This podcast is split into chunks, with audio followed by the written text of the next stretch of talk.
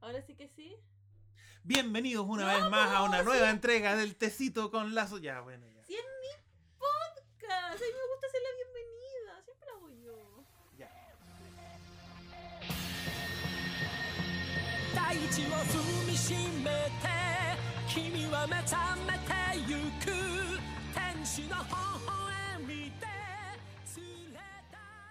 Hola, hola, ¿qué haces? hola, ¿cómo estás? Hola, ¿qué hay de nuevo? Bienvenido a este segundo intento de podcast del tecito con la otaku. ¿por, por qué segundo intento? Porque la audiencia tiene que saber la verdad. Pero la audiencia no va a escuchar el primer intento, por lo tanto no, No sabemos. sabe que este es el No sabemos, una de intento. esas tú como editor dices, creo que el primer intento me quedó la raja, voy a ponerlo. Pero para contar a la audiencia, esta es la segunda vez que grabamos este capítulo, porque ayer lo intentamos y nada resultó y todo lloró. Y todo se derrumbó dentro de mí. Exacto. Y todo porque yo estaba mal de la garganta, así que pido las disculpas del caso de que me hemos atrasado por eso, pero ya estoy mucho mejor. Hasta puedo gritar y cantar. Es que, ¿saben qué? Ya pasó 31 de octubre, ya me quemé. Claro. Eh, eh, un poco de contexto con respecto a eso, andaba un, un reel en TikTok que decía que si durante Halloween o entre las fechas del 28 al 31... Que yo creo que la persona que puso ese intervalo es porque quería estar dentro del club. Porque no sé Claro. si se fuera.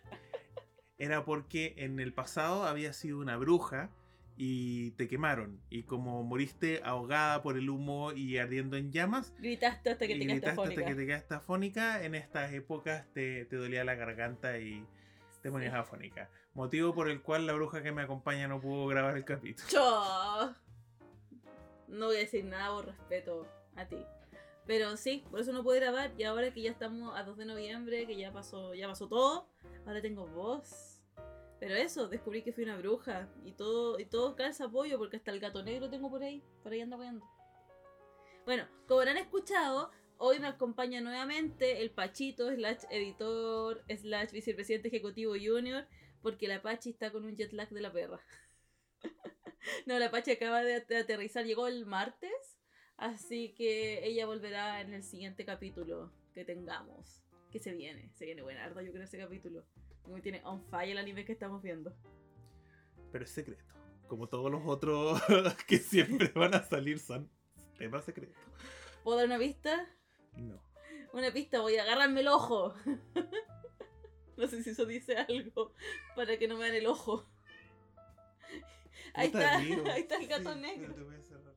Bueno, Hay harto, hay, eh, déjame decirte que hay harto animes en donde ¿alguien se tapa un ojo? se tapan los ojos por, porque tienen poderes relacionados a los ojos.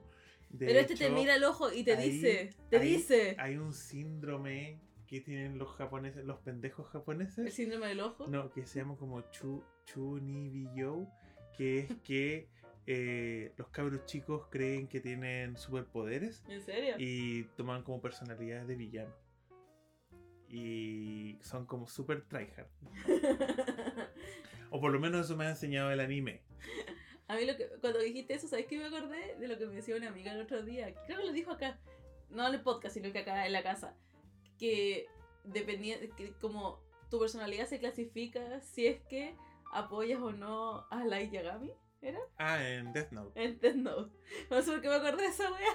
Claro, en si, si apoyas y te gusta Light o si crees que el weón es un narciso psicópata. Yo creo que sabéis que otro personaje es esa división. El Eren. ¿Apoyas o no al Eren? Hay gente que lo apoya. Hay gente que valía ese genocida, hijo de la grandísima. Es que, ¿sabes qué? Eh, debido a que mi opinión conlleva spoilers con respecto a lo que va a pasar este fin de semana, Sí, porque te pides para terminar chingueque concha tu madre. no daré mi opinión hasta la próxima vez que vuelva a aparecer en un capítulo. No, yo creo que lo que va a pasar es que vamos a grabar el siguiente capítulo con la Apache y tú vas a venir solo y vas a hablar en el micrófono y vas a decir, esto es lo que vino este capítulo muleado y lo vas a meter con una cápsula. claro, ju- justo antes de, o sea, justo durante la edición del capítulo voy a poner una sección de comentarios del editor. Spoiler, al editor de Carga Chingeki. No, no es parte de nuestro club. no es que me cargue, sino que estoy chato como del, del hype que ha generado y de la fanaticada y la locura por, por Shingeki. Como que no, no es tan bueno. Como no, Es terrible bueno. No es pero, la si no, pero si no te gustan los animes que generan hype, ¿por qué trajiste este anime el día de hoy? ¡Chan, chan, chan! Genera tanto hype, así una locura tanto este anime. Yo creo que sí. Yo creo que tiene su fanaticada, pero no es algo global. O sea, con Shingeki, yo me acuerdo que eh, hubo un periodo en que nuestros amigos menos otakus, nuestro grupo, los que no veían nada, los que con suerte habían visto Pokémon cuando chicos, eh, estaban viendo Shingeki. O sea, eh, es una cuestión que abarca mucho más. A mí me gusta Shingeki. Además de que eh, el tema del Tatakae y la revolución y todo eso fue súper Tatakae. patente acá en Chile durante el, el tema del, eh, ¿Del estallido, del estallido social. ¿En serio? El Tatakae y el Inosuke. El Tataka igual. Es que yo en ese entonces no veía anime. Sí, bueno. Entonces no cachaba nada. No, pues no veía nada, de hecho, nada. No vi nada, no veía nada. 2019, yo pensé el 2020. Bueno, Oh, luego, por Dios. luego bueno. de todo este preámbulo, Exacto. ¿De qué vamos a hablar ahora que llevamos 7 minutos hablando una wea? eh, Hunter x Hunter. Exacto, este capítulo que se llama El tecito con el gon. Y no sé si ponerle Killua o el Yosuke. El Yusuke. Eh, sí, el Yusuke lo vamos a mencionar. a- el Urameshi. el Urameshi. Lo vamos a mencionar al, al final. Eh, pero principalmente eh, queríamos tocar este chonen, un chonen muy famoso, eh, que en realidad eh, a mí en particular me, me gusta mucho porque es un chonen que no sigue como la estructura típica, Del viaje del héroe. claro, tiene muchos aspectos quizás que bordean el seinen, tiene una trama que va evolucionando y creciendo con el que podríamos decir que es el protagonista. Porque no es el protagonista por siempre. Spoiler. el que podríamos decir que es el protagonista, eh, y va creciendo la trama también, así como oscureciéndose en relación a esta Cosa. pérdida de luz e inocencia que vamos a hablar más adelante. Sí. Así que eso, vamos a hablar de Hunter x Hunter, pero vamos a partir un poco tocando el tema del creador de este anime que está basado en un manga del mismo nombre. Sí, antes vamos a hacer una advertencia. Ah, sí, capítulo de spoilers. Los que no hayan visto Hunter x Hunter Y no quieran y spoilearse. no se quieran spoilear, no lo escuchen. Ahora, eh, a mi gusto, si escuchan este capítulo, van a quedar con ganas de ver Hunter x Hunter, si es que no lo han visto. Y lo más importante es que no van a entender ni una weá. Entonces, después cuando la vean, van a decir, oh, oh, entendí esa referencia. Va a ser como ese bebé del DiCaprio. claro. Entendí eso. No, yo acá tengo otra, otra acotación. Que si están escuchando este podcast y son- se consideran otaku, ¿cómo chucha no han visto Hunter x Hunter? Es un basic. Ya. Hasta yo lo he visto más de una vez. Sí, bueno, tengo que decir de que hay gente que se considera otaku y nunca ha visto Death Note. Oye, yo no me considero otaku. No. Tiene un podcast que se llama El Testito con las Otakus. Hay por lo menos unos 10 capítulos en que ustedes se presentan como las Otakus. Creo que ya es muy tarde para decir eso. me da risa que lo digas y atrás está toda mi colección de mangas. Sí, una vergüenza. Ya, ya voy a ver el Death Note, pero es que voy de a poco. Ahora estoy viendo otro clásico que me tiene con la cabeza explotada, pero no puedo decir nada porque tiene que ver con el capítulo que viene. Cuático que ahora se considera un clásico cuando yo lo vi en emisión. Y eso fue. A ver, esa- en esa época yo tenía como 15, 14. No, tú no mi edad. ¡Borra eso! No se queda. No, van a, van a saber mi edad. Da lo mismo porque no saben de qué estamos hablando. Pero dij- dijimos el año, po. No dijimos ningún año. Solo ¿Ah, no? dijiste tu edad. Ah, ah, lo pensé entonces y no lo dije. Ya. Volvamos Ya. a- al tema. Perdón, es que a falta del Apache yo, yo, yo vengo con la dispersión. Bueno, va- vamos a hablar de, de Hunter x Hunter. eh, Y algo de Yu Yu Hakusho. algo de Yu Yu Hakucho. eh, si bien ya, ya les dije que eh, es una historia que madura junto a los personajes y que en realidad eso hace que sea como muy appealing, como muy eh, eh, tiene Cercana. un súper buen engagement con el... eh, Un buen enganche. Claro, eso mismo. Con la persona que lo está, que lo está viendo. eh, porque tanto la historia, el mundo y los personajes es todo interesante. De hecho, yo no conozco a nadie que lo haya visto que no le haya gustado. Aunque, aunque, aunque, aunque, el otro día veía como una mocha en Twitter. Sí, Twitter. Tú sabes que me niego a decir esa otra palabra peculiar. Eh, de que estaban diciendo ¿quién era mejor? ¿Promises Neverland o Hunter x Hunter? Ya, no, no hay comparación. No hay comparación porque a, a uno lo quiero de antes. Aún no lo quiero primero. Estás como tu mamá. Es que lo quiero desde antes. Así que, no sé, yo lo que, lo que veía ahí en todo caso que todo el mundo era por Hunter x Hunter y nadie por The Promises Neverland, pobrecito, abandonado y triste y solito. Bueno, volviendo un poco al tema y eh, en el caso de ¿Quién por, qué, de por qué elegí este anime para hacer este capítulo, es eh, yo creo que más que nada por los sentimientos que evoca en mí. Eh, muchas veces, o no, yo la veo por lo menos completa una vez al año, Sí, de hecho este año ya la vimos. sí, pero eh, generalmente lo hago cuando ya estoy en el- colapsando con ansiedad, cansado, etcétera. Ahí es cuando voy a ver Hanta Hanta.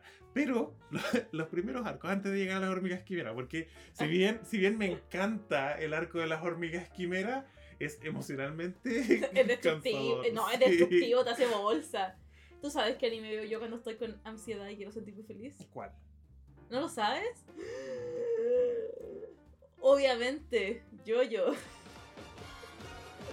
Sobre todo te veo eh, Phantom Blood y Battle Tendency porque yo sé que yo estar en mi pastor y nada me faltará, aunque sea No, una mierda. Porque obvio, ¿quién puede estar triste viendo hombres musculosos?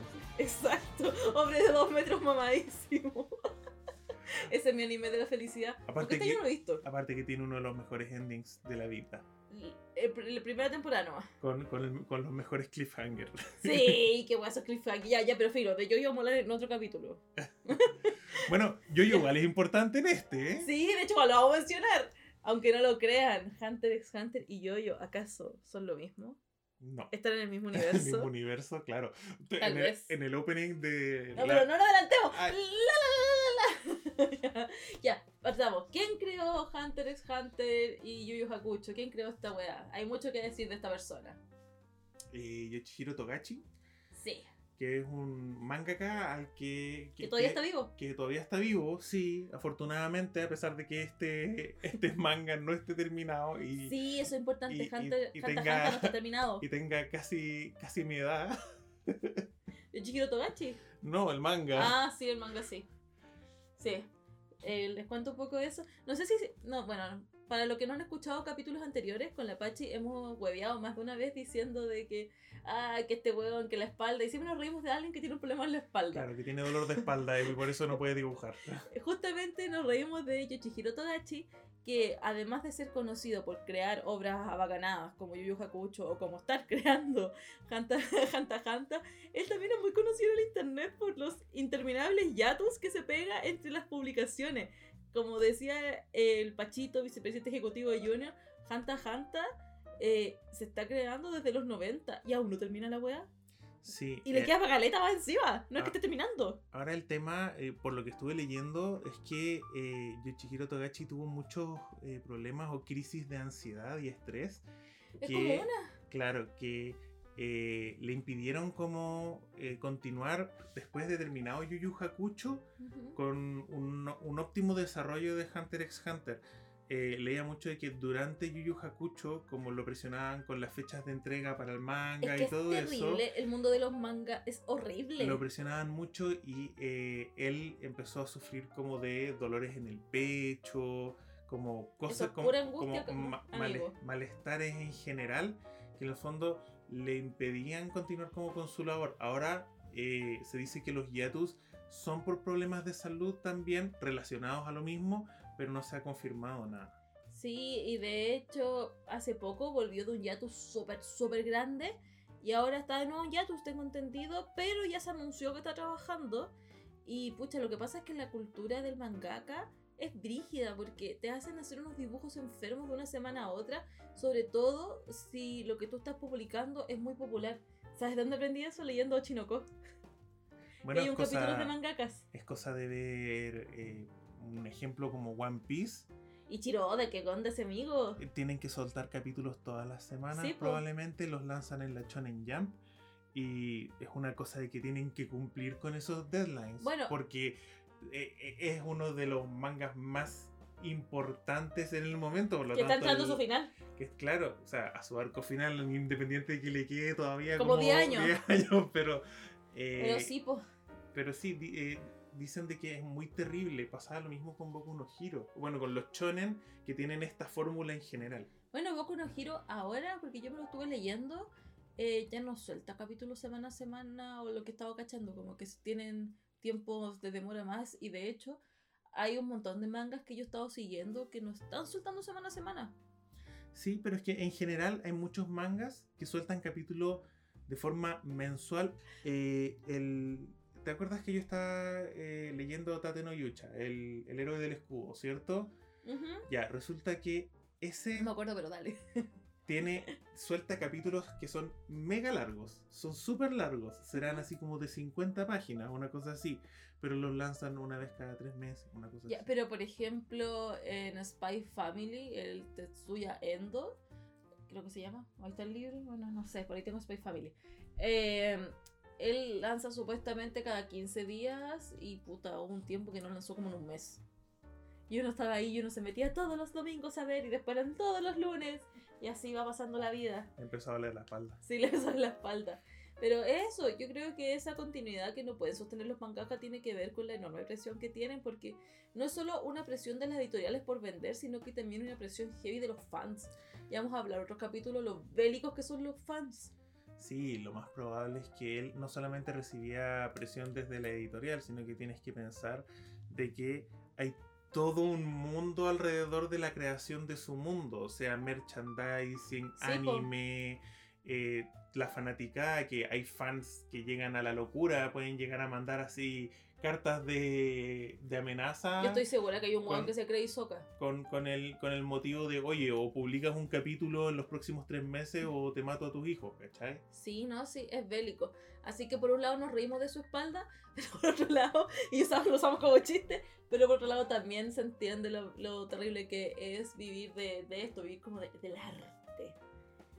Y bueno, otra cosa curiosa que tenemos para contar sobre Yoshihiro Togachi es que él está casado con Naoko Takeuchi, que es la creadora de Sailor Moon Sí, bueno, igual eh, ella es súper importante en, en su vida en su y vida y, nuestra vida. y la creación de Hunter x Hunter, porque ella lo ha ayudado a lo largo de la creación de este manga, eh, generalmente con el dibujo y el sombreado de sus dibujos, pero en el último tiempo incluso con la ilustración de eh, capítulos del, del continente oscuro.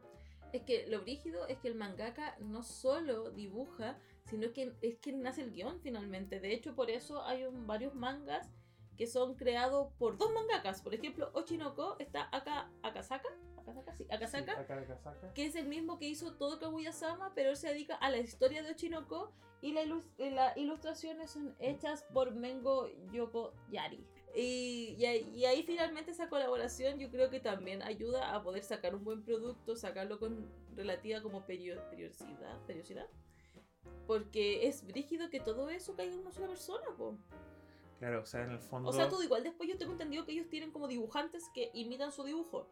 Cuando la guaya se y Sí, explota. absolutamente. Tienen un estudio con, donde ellos son como el mangaka líder y tienen todo su séquito de hueones que le ayudan a dibujar eh, y avanzar en el manga. Pero eh, igual encuentro que es muy cuático el tema del desarrollo y eh, la creación de, esto, de estos mangas. O sea, en el fondo es literatura ¿Sí, estos tipos básicamente crean, escriben un libro, tienen que escribir como un guion, básicamente hacer una película y después todo eso traspasarlo ¿A dibujo? a dibujo. Y el dibujo igual tiene un- una carga tremenda, o sea, tienes que, eh, tiene que haber movimiento, tienen que ser eh, personajes que te evoquen algo, que sean que, se, que parezcan vivos a tus ojos, que Es que es Eh, brígido. en el fondo, y no solo eso, sino que lograr mostrar a través de tu dibujo exactamente lo que tú querías plasmar en el guion. Cómo transmitirlo, ¿no? Pero sí, es brígido, por eso. A todos quienes, no, no es a todos, solo me lo han dicho como dos personas, que dicen que los mangas no son literatura y no es leer, no saben de lo que están hablando. Bueno, lo mismo con los cómics, pero en cuanto a literatura en general, cualquier lectura yo creo que es positiva, sobre todo hoy en día en el mundo de la tecnología, donde eh, la mayoría de la gente se contenta viendo videos de 10 segundos en, en TikTok y sería. 10 segundos como poco. Pero bueno, sí, eso. Así que por eso, bueno, volviendo a Yoshihiro, por eso es que Naoko es como la gran influencia para él y es importante destacarla. Y bueno, como decíamos, él es el creador de Hunter x Hunter y Yu Yu Hakusho. Y ahora pues vamos con eh, Hunter x Hunter, tu anime favorito, ¿o no? No sé si es mi anime favorito, Pero sí. que me cuesta casarme así como con, con animes, porque eh, ponte tú, mi recomendación de hoy es otro anime que para mí es super feel good y que me deja con el corazón llenito. Entonces no te podría decir. Bueno, pero uno, uno de tus favoritos, del top 5, que comparten todos el mismo lugar. Claro, el top 5 donde todos son el primero. Exacto, son todos los quintillizos. bueno, para quienes no conocen Hunter x Hunter, es un manga, como decíamos, el cual no está finalizado y consta de dos animes. Uno que se hizo en los 90, Sí, eh, en donde la tecnología y el haber alcanzado el manga no les permitió continuar con la Sí. serie. bueno, y después, como tú decías, se relanzó nuevamente el 2011, Chúpalo, donde... entonces. Ya, pues yo no te dije ese chiste pa- para no ser ordinario, pues lo decís, pues, destiñendo, no, no me quites mi juguetito. y este, y este nuevo como relanzamiento, que no voy a decir el año para que no me digan lecera, abarcó mucho más del manga y bueno, también está inconcluso por así decirlo, pero sí tiene un cierre que te da la sensación de que todo es el final, porque termina con la historia de los dos protagonistas. Sí, ahora. mm, Bueno, de la lo que uno- sabemos. la de uno. eh, Pseudo los dos. yo, yo encuentro de que igual es un buen cierre para ese personaje. Eh, sin ¿A cuál de los embargo, dos? Ah, bueno, después, para, después me dice. para Gonzi, en el fondo, Ah, claro, eh, en el fondo tuvo el mismo problema que el otro. En el fondo alca- alcanzó el manga y después fue como Mm. no podemos seguir animando esto porque nos quedamos sin historia. Sí, y además de que lo que sigue del manga todavía está abierto, por así decirlo. No es como que ahora digan, ah, ya, vamos a animar lo que falta, ¿no? Porque es como, todavía está abierto ese arco. Tengo entendido. Ya, pues. Cuéntanos, auditores, audiencia, de qué se trata Hunter x Hunter. Eh, por lo menos lo que va del, del anime se centra la historia principalmente en Gon, que es un niño que a sus 12 años quiere tomar el examen del cazador. Eh, están en un mundo donde hay una profesión que son los cazadores, que básicamente como que hacen de todo. Son arqueólogos, Sí, es son como, cazarrecompensas, Cazador de comida. son guardaespaldas, son gourmet, son etcétera, son todo. Es como el one, más, el one que tiene licencia para ser el, el más abacanado del tema que se te ocurra. Claro, tienen licencia para matar. Y no es broma, porque de hecho hay uno de los personajes. Me acordé de la Pachi, no me acuerdo en qué momento dijo esa weá de licencia para matar y era una Spy Family. Sí, fue como puta Pachi, no. eh, eh, no, pero eh, de hecho eh, les da licencia para matar. Hay un personaje en particular en el que vamos a, a profundizar un poco más quizás más adelante, que de hecho una de su, su, su motivación para hacer el examen del cazador es que pueden matar sin consecuencias. Que, que no, que no lo hueen por andar piteándose hueones. Claro. Eh, bueno, eh, este Gon. niño, Gon, lo que Con qui- freaks. Gonfrix lo que quiere es eh, salir de una isla donde él vive, que es la isla ballena, e ir a tomar el examen del cazador para encontrar a su padre. Porque él es un niño huerfanito que se crió con su tía y su papá como que llegó con la guagua, se la tiró a la tía y le dijo, chao, los vimos. Y me voy, a me, me voy a ir a hacer mis graciosadas. Y después el niño descubrió que Gon, o sea, que, que su papá, que se llama Jing Frix, es cazador y dijo, puta, si me abandonó cuando era guagua, tiene que ser porque ser cazador es muy divertido. Así que yo también quiero serlo. Básicamente es el raciocinio weón de Gon. Y hay que decirlo, Jim Freaks, el papá de Gon, papito corazón, absolutamente. Yo creo que es el weón que encabeza la lista de los papitos corazones. Sí, Jim Frinks, eh, funado, funado total. Vale, pico Jim. Eh, ahora, este niño presenta obviamente habilidades sobrehumanas, como que se crió en el bosque, Es me- como medio salvaje. medio salvaje, tiene como eh, audición, o- eh, olfato, vista, todo así como sobrehumano, eh, lo que le permite en el fondo ser como apto para llegar a ser cazador. Entonces él se va de la isla para tomar el examen y empezar la búsqueda de su padre. Sí. Eso es como a grosso modo la historia so far, como hasta ahora. Porque como hasta ahora en el anime, Pero igual esa parte termina. en el anime. Ahora, ¿qué es lo importante de esto? Fuera de lo que nosotros vamos, nosotros nos vamos a centrar en este capítulo como en esta historia. Sí, la de Gon, no vamos a meter tanto en Claro. los personajes. Pero es súper importante, y por qué dijimos al principio de que Gon es el protagonista, pero no, es porque una de las gracias de este autor en particular, de Togachi, es su capacidad para crear mundos y personajes que son muy particulares. Sí. En este caso en sí, independiente de que tenemos una línea central de historia que nos lleva como a los siguientes sucesos, dentro de la fórmula del shonen de que hay un nueo enemigo al que hay que vencer Hay para poder avanzar, eh, durante cada uno de los arcos nos dan una nueva visión de mundo y nos presentan cosas que están pasando en todas partes y que en el fondo afectan como al desarrollo de este mundo. O sea, hay un eh, como es como un clan de mercenarios malvados que son súper poderosos, El río. que es el Genei Ryodan. Las arañas, Julia. Las arañas, claro, eh, que se dedican a eh, Hacer fechorías. hacer fechorías en general, claro. Me gusta esa palabra. Y- fechorías. Y son muy guiados así como por el dinero, por hacer cosas difíciles y van y las hacen, ¿no? Pero después igual tienen su trasfondo. Es que sí, tienen su trasfondo. Es, que, es que eso es lo bacán, como que es un mundo súper amplio y con personajes bacanes, pero no son personajes que solo te los presentan y ya. Se profundizan muchos de ellos, muchos.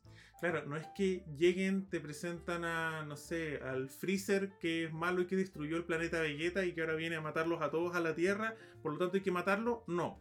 Todos estos personajes tienen un trasfondo, tienen relaciones, tienen Tienen su propia eh, ideología, su propia ideología, personalidad, sus propias metas. sus propios límites morales, todo. Y, y te hacen finalmente empatizar hasta con el que podríamos considerar Como el eh, villano. como el villano, porque incluso en ese momento tú dices, oh, lo entiendo. O sea, como que está bien. Dentro de lo que es el punto de vista de nuestros protagonistas, podrías ser el villano, pero entiendo por qué lo estás haciendo. No, y aún así ni siquiera los protagonistas lo siguen viendo tan como villano en algún minuto, si es que estamos hablando del mismo personaje. Ahora, eh, claro, igual hay algunas partes en donde tú puedes ver que efectivamente hay hueones que son malos porque sí. O, Por ejemplo, Bomber Ah, en Grid sí. Island. Eh, pero, claro, en el fondo eh, hay como una... eh, Como que no son tanto los personajes que son malos o buenos porque sí, en general. es que como que no hay así. No, es que, es que son como las personas, pues esa weá de creer que hay gente mala y gente buena, o sea, sí, hay gente que uno podría decir mala, pero nada es tan simple como solamente dejarle una categoría dicotómica, ¿cachai? Bueno, los arcos que están animados hasta ahora y en los que nos vamos a enfocar son el, el primero el examen del cazador. ¿Qué es lo que decías tú? Que es justamente el hacer esta prueba para ser cazador, que esos son los primeros 20 capítulos, si no me equivoco. Más o menos, sí. Después viene la Torre del Cielo, ¿No venía primero la familia Soldic? La familia Soldic. Tienes toda la razón. Que, bueno, en el arco del cazador, vayamos contando un poco Sí, quizá. vamos contando un poco. Que en el arco del cazador justamente Gon tratando de hacer esta prueba para conseguir su licencia de cazador. Ahí conoces diferentes personajes que después tú te los vas encontrando a lo largo de la serie. Pero aquí quizás destaquemos tres o cuatro tal vez que son como los más nucleares. Que son Kurapika, Leorio, que son dos personajes que conocen un barco, así en el capítulo número uno. Y que se hacen amigos porque Gon es un niño muy feliz y él quiere ser amigo de todos. Entonces él se une a ellos dos y como que juntos arman una especie de equipo no explícito, por así decirlo, como que andan juntos Eh, nomás como y se apañan, son como- amigos. es como naturalmente se va formando la party del. Sí, y no, y hay diferencia de edad y todo, de hecho Gon es- hasta el momento era el más chico, y como que se juntan y deciden que van a probar todos juntos este examen y se apoyan durante todas las pruebas. Y Claro. cuando esto sigue avanzando, conocen a un cuarto personaje que es Killua Soldic, que está chiquito y no puede, y hay que amarlo, y hay que abrazarlo y darle un pancito y una mantita. que es principalmente se acerca a ellos porque Gon es el único niño de 12 años. al igual que él. al igual que él, que está tomando el examen. Y él llega y dice, ¡ay, un niño igual que yo! Entonces como que quiere conocerlo, le llama la atención. Sí, y Killua podríamos decir que es el otro como protagonista de esta saga en general, es quien acompaña al Gon a lo largo de todo el anime. Claro. Es el mejor personaje. Bueno, ya dijimos que eh, hay spoilers en este capítulo, así que este capítulo, o sea, esta, este arco termina con eh, Killua eh, siendo como descalificado del, del examen de cazador y él se como que se exilia Se va. eh, de vuelta a su casa. que Killua viene como de un clan, no sé decirle clan, pero una de una, familia de familia de asesinos de elite. Entonces, él es un poco sádico, eh, le gusta matar, se pite a varios hueones en el examen y le importa una raja, pero aún así está chiquito y hay que quererlo y amarlo. Ahora, eh, Eso es brígido, Killua realmente es un buen más frío que la cresta, pero uno lo ama igual. que es importante mencionar también, que, y que te lo muestran desde un principio, es que a pesar de ser un niño que fue criado en una familia de asesinos, Kilua es eh, como muy maduro para su edad. Él tiene su propia visión o ideas de lo que es la ética y la moral. O sea, para él, si bien matar no es eh, algo que le vaya a doler o lo, lo vaya como a atormentar ni nada por el estilo, porque él sabe que dentro de su familia es algo normal. Sin embargo, él entiende que dentro de la sociedad matar es malo. Sí, pero él igual lucha contra eso, porque yo me acuerdo perfecto en Alexander Cazador como una parte que dice, ay, sería más fácil si lo mato y ya, y dice, no, no, no tengo que hacer eso, tengo que alejarme de eso. Porque él justamente viene de esta familia, es un prodigio asesino, el cual tiene unas habilidades bacanes, dicen que es el, es el, el miembro de la familia más talentoso de la historia, El próximo jefe de la familia. pero él no quiere, él no quiere. Y de hecho, hay una diferencia grande que tienen con Gon, es que Gon efectivamente es un niño y Killua como que no tuvo infancia, porque él para ser asesino tuvo que ser torturado, envenenado, le hicieron pasar como las penas del infierno para tener las habilidades que tiene. Entonces no tuvo esa infancia que sí tuvo Gon, que Gon es como todo inocente, todo ingenuo, como un niño de 12 años. Y es por eso también que es tan atrayente para Kilua. Sí, porque es como todo, representa todo lo que él como que nunca tuvo y que probablemente se da cuenta que quería. Y que quiere proteger. ¡Ay, sí! Bueno, ese es el primer arco que es el examen del cazador. Y justamente como decía el vicepresidente ejecutivo Junior, casi te digo guapito, que eh, Kilua se va, se va exiliado, se devuelve a su casa de los asesinos. Gon, Kurapika y Leorio lo van a buscar un poco porque se va como con emociones muy fuertes y de manera muy impulsiva, entonces lo quieren ir a buscar como para que vuelva a estar con ellos, como que no lo quieren rechazar por ser un asesino. Sí, eso principalmente porque Gon dice Kilua es mi amigo y no quiero que... O sea, quiero seguir viajando con él. Sí, Como- quiero seguir estando con él. Eh, resulta que el examen del cazador termina con Gon inconsciente. Entonces no se puede despedir, no sabe por qué se fue, no entiende nada. Entonces él lo único que quiere es ir a buscar a su amigo. Sí, y está lindo cuando se reencuentran, porque ya sí se reencuentran. Y finalmente el arco de la familia Soldic son como cinco capítulos nomás, que es ellos bu- tratando de entrar a este lugar de asesinos que está en una montaña, la mierda, y que está lleno de trampas y weas difíciles para llegar. Como una puerta de mierda que pesa como 10 toneladas, un perro boleado que también te asesina, unos, eh, los como mozos, Sí, los mayordomos. los azafatos. Eh, la mamá que está terrible, loca. Bueno, sí que anda esa mamá. Los hermanos también. Y bueno, ahí van a buscar a, a Killua y de ahí da inicio al otro arco que me parece súper interesante. Y de hecho aquí se nos olvidó mencionar un Que es, personaje el, súper el- que es importante. el arco de la, tor- de la Torre del Cielo. Este arco nos da el pie para presentar a un personaje que ya apareció en Ah, sí. el examen del cazador, que es Hisoka. Hisoka es súper conocido por los memes, pero Hisoka es un degenerado de mierda. No Y- puedo mira, detenerme. Eh, acá yo tengo dualidades. Porque encuentro que Hisoka es un personaje bacán, pero ¡Es un degenerado! también presenta cosas que, eh, claro, eh, te dan eh, a entender que él tiene inclinaciones que bordean la pedofilia. Sí. Sin embargo, muchas, de, mu- muchas veces lo que él demuestra es que a él le atrae o algo que a él lo enloquece es el poder y el talento. Cuando él ve a una persona que es potencialmente talentosa, se calienta. No sé por qué. Incluso hay una escena en donde, Donde hay una. donde hay una erección. Una ereccioncilla. Oh. Y es como, ¿por qué? Hisoka de mierda. Y es, pero estas cosas las muestran y le pasan cuando él ve, observa talento en, en algún otro personaje. Ahora, el problema es que es con niños. Sí, no, sí es un degenerado de mierda. Pero aún así, va a ser raro lo que voy a decir, no me funen. Hisoka es un degenerado, lo repudio totalmente. No lo defiendo bajo ningún punto de vista, pero no es un personaje malo. No, y es, un personaje crucial para el desarrollo de la serie. Es un personaje que aporta en el crecimiento, desarrollo y fortalecimiento de cada uno de los personajes desde el principio, desde Sí. el, el examen del cazador. Porque el examen del cazador, porque pasa que es lo que comentaba un poco antes eh, Pachito, de que había un personaje que quería licencia solo para matar y matar sin que le pasara nada, era este weón, era Hisoka, justamente. Y eh, en algún minuto en el examen del cazador tiene un encuentro con Gon y finalmente Gon se basa toda su energía en el arco de la Torre del Cielo de hacerse más fuerte para sacarle la chucha a Hisoka, a molerlo a piñas. Sí, lo que pasa es que hay una parte del examen del cazador en donde cada uno tiene un objetivo, un objetivo siendo otro de los aspirantes a cazador, que tienen unas chapitas y le tienen que robar esa chapita a su objetivo. Resulta que, por mala suerte, a Gon le toca Hisoka. que Hisoka ya estaba como con la fama de que era el weón más violento, el weón que era el más fuerte, porque ya se había piteado muchos weones durante el examen. Aparte de que Hisoka ya tiene todas las aptitudes de un cazador veterano, o sea, Sí, él sabía Eh, manejar todas las weas. él, él, eh, es demasiado peligroso para, para un niñito como Gon.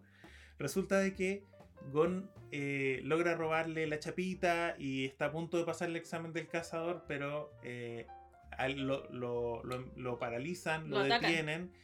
Y El Hisoka... jamaicano, el jamaicano. Sí, un jamaicano. Eh, e Hisoka va, le saca la, le saca la chucha al, al jamaicano, lo agarra a piñas eh, y eh, le deja la chapita de todas maneras a Gon y le dice así como, me debes un favor. Y Gon como que odia, en el fondo odia a Hisoka porque desde el principio como que amenaza la vida de sus amigos. O sea, para Gon, dentro de su mentalidad de niño, de que todo es bueno o malo, Hisoka representa lo malo. Claro, Porque es un weón violento que ha matado weones y que todo el mundo le teme. Y que además Gon, con su cosa media intuitiva, media animalística, le daba la espina a Hisoka. Ahora, Hisoka, todo lo que ha hecho hasta el momento, incluso dentro del examen del, eh, del cazador, es promover el crecimiento de Gon porque Cuando lo vio dijo, Cuando lo vio por "Oh, primera Gon". vez, se dio cuenta se dio cuenta de que era tan talentoso, tan talentoso y potencialmente tan fuerte que es como que él no quiere desperdiciar eso. quiere que Gon sea muy fuerte, llegue a su máximo potencial y después ir y sacarle la chucha. Claro, precisamente eso. Entonces, en este arco que estábamos hablando, que ahora como que nos fuimos por otras tangentes, pero en el Coliseo del Cielo, justamente la motivación de Gon es hacerse muy fuerte para poder sacarle la chucha a Hisoka y ahí se descubren con algo que es súper importante de aquí en adelante, que es el Nen. Claro, ahora Explica el Nen porque esa weá es una volada de cloroformo. para terminar el, el tema de Hisoka, Ah, bueno. eh, le deja las chapitas, le dice que le dé un favor y él le dice, eh, te voy a aceptar de que me devuelvas las chapitas y que no me debas ningún favor eh, si es que me logras dar un Oh, golpe, si me logras dar un si piñazo, me logras dar un golpe en la, en la cara. Si una buena si piña. me pegas una buena piña. Y se, y se manda a cambiar, le dice, chao, nos vemos y se va. Eh, entonces Gon queda como traumado por eso, ¿sí? porque se- es la primera vez en que se siente tan frustrado en su vida porque nunca nada le había sido tan difícil como esta situación. Y que más encima se esforzó caleta, no le resultó. Y a Gon estaba acostumbrado a que todas las le salía bien. El Coliseo del Cielo, que es este arco que viene después del, de los Soldic, es un edificio de 200 pisos en donde la gente se agarra piñas por dinero. Una vez que se, dinero. Una vez que se llega al piso 200, ya no se pelea por dinero, se pelea por gloria, nada más, así como por ser el campeón. Resulta de que eh, cuando ellos llegan al piso 200, se encuentran con Hisoka, que los está esperando. Sí. Y ahí mismo es que se nos presenta esto que mencionó Gaby recién, que es el Nen. Entonces, ¿qué es el Nen? No, explícalo tuyo. Yo esa cuestión de volar flo- de- Mira, para mí el NEN, si yo tuviera que explicarlo, yo diría que el NEN es igual a un stand de yoyo. Y para mí eso, si tengo que explicar que es un stand en yoyo, es, energi- es como energía espiritual. Eso es. Eso es. Es básicamente la energía vital de la gente. De hecho, se dice de que la gente para poder usar el NEN tiene que eh, como que abrir todos sus chakras para que el NEN pueda fluir. El NEN es básicamente esa energía vital como que fluye en todas las personas, pero solo algunos pueden como O sea, controlar su sí, flujo. Y, usar, y la puedes usar para hacerte más poderoso, para, no sé, pues, agarrar a piñas a un más bacán con mucho poder, para manifestarlo incluso en cosas concretas como poderes, si uno le quiere poner un nombre. Claro, nos estamos adelantando un poco. En el fondo, el dominio del Nen conlleva cuatro principios, que son el Ten, el Setsu, el Hatsu y el Ren. ¿cierto? Ya. El Ten es básicamente solo la manifestación de, del- de esta fuerza espiritual. Que básicamente es estar muy concentrado que te salga lucecita alrededor. En el fondo lo que tienen que hacer es como meditar, descansar. y- mindfulness, cabres, Claro, mindfulness. mindfulness como para eh, fortalecer ese, ese poder. ¿ya? El REM, que es el último que mencioné, es la explosión de este poder, es cuando lo, lo hacen estallar, como lo sacan de su cuerpo de forma violenta, ¿cierto? Sí. El Setsu es cuando eliminan completamente su presencia, como guardando todo ese Nen dentro de su cuerpo, ¿cierto? Sí. Que es como cuando uno, por decir así, lo siente el aura de la gente, ellos guardan su aura. Claro. Y el Hatsu, que es el último principio, es la manifestación del Nen eh, según la persona que está usando este Nen, ya que esas son las habilidades Sí, especiales que de son cada esos, uno. esos como poderes y que son seis, a ver si te acuerdas de todas. Claro, ahora, eh, claro, todos los usuarios de Nen se clasifican Pues eh, se- según lo- lo- los poderes que ellos pueden desarrollar mejor en esas seis categorías. Y para son- elegirlos, o sea, como para saber cuál, es un meme que también anda dando vuelta, que es un vasito con una hojita. Sí, tienen que hacer el examen de adivinación del agua, se llama. Sí. Eh, resulta de que están estas seis categorías que son potenciador, emisor, transmutador, Conjurador. eh, especialista, conjurador y manipulador. Eh, dentro de lo que son todos estos, eh, se encasillan dentro de una categoría que pueden masterear como al 100% y tienen dos categorías al lado suyo Como adyacente. adyacentes que pueden dominar pero nunca tan fuerte como la que ellos son a la base. Podríamos subir esa figurita después al Instagram. Sí, como que la- quede claro, porque yo cuando la vi dibujada, como que entendí más esta cuestión, porque la primera vez no entendí ni una web. Bueno, acá es en este arco en donde Gon y Killua eh, Descubren su. su aprenden eh, a dominar el Nen, que es el último examen del cazador donde realmente ah, se obtiene el título de cazador. Y en ese sentido, Gon era potenciador, que eso significaba que te hacías más fuerte, como que tenías mucha fuerza. Claro, los potenciadores pueden fortalecer el cuerpo o fortalecer objetos. Es decir, de que, eh, no sé si te acuerdas que Wing, que es, Sí, el, que es justamente- Wing-san, que es el entrenador de Que les ellos, que enseña. les enseña el Nen, Acuérdense, San, señor, según lo que pusimos un día en un reel. él en un momento agarra la hoja de un libro Sí, y la, y la endurece sí, y la transforma en, una, en, un, en un arma. sí. Y la tira y explota contra una pared, Sí. ¿cierto? Y eso es porque como él es potenciador, él puede fortificar, fortalecer objetos, Potencia un objeto. potenciar objetos. Y Kilua era transmutador, ¿o no? Transmutador. Por lo tanto, él lo que puede hacer, Al igual que Hisoka. al igual que Hisoka, sí, él no puede eh, como fortalecer su cuerpo, pero él puede manipular su aura para transformarla en otras cosas.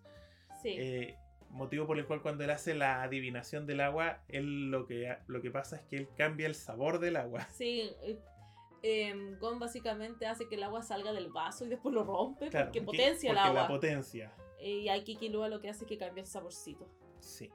Bueno, acá en realidad son el- la presentación nomás del NEN, porque Sí, después se va acá- un poco más a la mierda la complejidad. Claro, ellos en el fondo acá todavía no han desarrollado una habilidad especial, ni mucho menos. Solo cachan que tienen el tema del aura, que logran ver el nen de los demás. y Más que nada les sirve para entender a sus enemigos y específicamente a Hisoka. Y entender, obviamente, qué es lo que está pasando. ¿Qué, qué piñas pasa? No sé, por- dicho. porque lo, lo que pasa es que el NEN, la gente que no ha liberado su NEN, que no lo, que no lo usa, no puede verlo. Entonces, la gente ve cosas. a lo Leorio. Entonces la gente ve cosas inexplicables pasando y no entienden qué weá está pasando, no, no- no entienden nada de lo que está Exacto. sucediendo. Entonces, este arco, si bien es como, no sé, yo te diría que quizás para mí es como el más fomeque, pero Es súper importante para poder entender esto. Yo lo encuentro entretenido y es ilustrativo. Porque Por eso, como que te enseñan esta parte, pero si tú me decías así como, elige el arco que te gustaría repetir forever, este probablemente no. aparte que me parece crucial No, sí es crucial. para eh, como el desarrollo, el crecimiento de... No, no, no es, yo, o sea, yo digo que el que menos me gusta, pero no es Skypiea de One Piece. claro. Es crucial, sirve. No es que te cueste verlo. No es que me cueste verlo, es que en general Hunter Hunter, Hunter es súper bueno. Y este yo te diría que es como el que me falta más acción. Pero es crucial para entender la serie. O sea, si no ves esta cuestión, después te vaya a la mierda, porque todo gira en torno al Nen. Todo. Bueno, lo más importante en realidad en este, en este arco es que ellos dos dominan el Nen y que Gon le pega una piña en la cara a Hisoka y le devuelve la chapita. Le dice, toma tu pinche chapa. Toma tu pinche chapa. Y después de esto, eh, volvemos de nuevo a ver a Leorio y a Kurapika, de quienes se separaron después del arco de la familia Soldic y quedaron a encontrarse el primero de septiembre en York New. Es un meme. Lo subí de hecho el tecito. Sí, todos los primeros de septiembre en las páginas Otaku y en el tecito con las Otaku se sube esa imagen de nos veremos el primero de septiembre en York New. En New York, dije yo. Es York New. Es York New, chucha. Ya, y aquí, ¿qué pasa? Acá, este, este arco principalmente, yo diría que gira en paralelo como en dos historias, que es por un lado Kurapika O sea, y este, por otro lado Gon y en algún minuto igual se cruza. sí, en este arco en realidad yo encuentro que Gon y Killua pasan más a un papel secundario porque se centra mucho En en, en las arañas, en su jerarquía y en Kurapika, en Kurapika con su Kurampica. En el, en el Kurapiko con su vendetta. el Kurapika. Ya, no hemos explicado mucho ya de Kurapika y Leorio, que son como los otros muy amigos de, de Gon. Kurapika, así como. Bueno, voy a explicar primero Leorio que es más corto. Leorio, que supuestamente es un adolescente, aunque uno lo ve y es un viejo. Él hace el examen del cazador porque quiere tener mucho amor laco, porque le interesa pagarse estudios de medicina, porque que su aspiración máxima es ser doctor para poder salvar la vida de todos. Ay, esto es tierno. Sí, A pesar él- de que es medio funeque, medio gritón, medio degenerado, que, pero no lo quiere. Pero él, él salía como de un barrio súper pobre, todo como que su mejor amigo había muerto de una enfermedad que era como tratable, pero no... No, No, tenía no- dinero para pagar médicos. Claro, Entonces, entonces, él quería quería. ser médico para atender gratis a la gente y siendo cazador le daba como el... Le dan crédito. El, el, el- Él todo- cae. Claro, el, el CAE para poder pagar su, su carrera de medicina y en el fondo poder ejercer de forma gratuita. Entonces, ese es uno. Y el otro, Kurapika. Kurapika era parte de un como legendario clan que son los Kurtas, en donde su principal característica es que al momento de sentir emociones muy fuertes, sobre todo ira, los ojos se ponen rojos, ojos escarlata. Entonces, ¿qué pasa con ese clan? Los ojos eran muy codiciados por distintos coleccionistas de cosas enfermas y un día las arañas aniquilaron al clan y Kurapika como que se salva por milagrito y decide vengar porque finalmente mataron a toda su familia y a todos los que conocían solamente para quitarles los ojos y venderlos en el mercado negro. Entonces, la gran motivación de Kurapika, así porque todos los personajes de x Hunter tienen motivación, así sé. como Leorio quiere ser doctor, Kurapika, o sea, Gon quiere encontrar a su padre, Killua no diremos nada por ahora. Kurapika quiere vengarse matando a las arañas y recuperando los ojos de su clan. Claro, no solo eso, sino que eh, tienes que pensar de que justamente para tú obtener el rojo de los ojos de los Kurta, tienes que causar emociones fuertes. Sí, o sea, Entonces, tienes que la torturarlos. forma en la que ellos podían conseguir los ojos con ese tinte rojo era justamente matándolos de formas horribles. Entonces las arañas, como son medios mercenarios, lo que ellos hacen es a aniquilar a este clan y conseguir todos esos ojos y venderlos en el mercado negro. Y justamente porque aparece esto ahora como un tema relevante, porque York News se hace la subasta anual más grande de todas las ciudades, de todo el mundo, y ahí es donde como que está mucho esto del ojo a la venta, está como varias subastas donde se están promocionando, es la oportunidad de Curapica de poder recuperar. Y eh, de hecho sal- salía como, como con un mafioso, donde trabaja como un guardaespaldas, una cosa así, ¿cierto? Para Sí. poder acercarse a, a su objetivo. Y ahí es cuando también cachan de que las arañas van a estar porque Isoka le dio la pista, porque Isoka finge ser una araña. Nuevamente ves Isoka. Sí, Sokka tiene un papel importante durante toda la serie. O sea, está Grid Island. Ah, no, pues. En las hormigas no aparece. No, no aparecen las hormigas. Eh, sí, ya. Eh, entonces, en, en realidad, ¿qué pasa en este arco? Se centra más en Kurapika porque eh, termina en el fondo esto del- de la torre de la torre del cielo. Sí. Termina con que eh, y Gon vuelven a Isla Ballena. Ahí como que encuentran una pista de sí, Jing. tienen, tienen un día bonito con la con la Mito-san y que es la, tía, de, Gon. Y, su eh, materna. encuentran una pista de el paradero de Jing, que es un anillo y una llave de memoria para un juego que se llama Grid Island. Resulta de que ellos descubren de que este juego va a estar en subasta en York New, en esta fecha en la que se iban a juntar todos en York New. Sí. Entonces, como calza con sus planes, ellos deciden ir, O irse sea, antes para igual allá. iban a ir, po. Sí, iban a ir de todas maneras, se van para allá y empiezan a hacer dinero. En realidad, como que Es como una, esa historia paralela, como es que como esa pura, historia paralela. pica tratando de meterse como en las distintas sociedades mafiosas o conseguir los ojos y tener pistas de las arañas. Y estos dos tratando de ganar dinero para comprarse Grid Island. Y eventualmente las historias convergen y terminan juntándose y apoyándose mutuamente. Claro, aquí eh, en este arco de las arañas muestran eh, por primera vez eh, cómo es el tema del desarrollo de las habilidades únicas de cada uno con Kurapika. Resulta que Kurapika cuando está normal, con sus ojos normales, es un Conjurador. conjurador. Y cuando está con los ojos rojos de los Kurta, es especialista. Entonces, Me recordó un reggaetón el especial. resulta de que eh, todos los usuarios NEN, cuando hacen como un compromiso que arriesga su vida, hace que eh, sus poderes de NEN sean mucho más poderosos. Le ponen condiciones como... "Eh, yo me voy a hacer mega poderoso si es que hago esto, pero... Eh, resulta de que eh, Kurapika lo que hace es que pone una cadena, que es una cadena del juicio, eh, se supone que en relación a su corazón, que el- le pone la condición de que él, sus cadenas, o, una de sus cadenas, que, Que es la, la que hace la matación. que es la cadena asesina, eh, que es como la cadena del juicio, solamente la va a usar contra las arañas. O sea que básicamente Kurapika solo puede matar a las arañas y a ningún otro hueón. Claro. Entonces ahí eh, te muestran de que Kurapika conjura eh, cadenas, de que puede usar poderes de potenciador, de... Sí, porque el especialista es aquel que puede usar poderes de todas las áreas igual de bacanes. Claro, de- igual de bacán. Entonces ahí empiezan a mostrar... eh, ahí, em- ahí- ahí- ahí se desarrolla un poco más el arco de las arañas de... eh, Ay, me gusta este arco, me gusta caleta. Kurapika llevando su vendetta, se pitea a una de las arañas hasta que eh, se ven envueltos Gon y Killua. Sí. porque ellos quieren ayudar a Kurapika. Y. Kurapika está como, no, déjense huear, déjenme en paz. Pero Gon es un hincha pelota. Y donde Gon va, va Killua.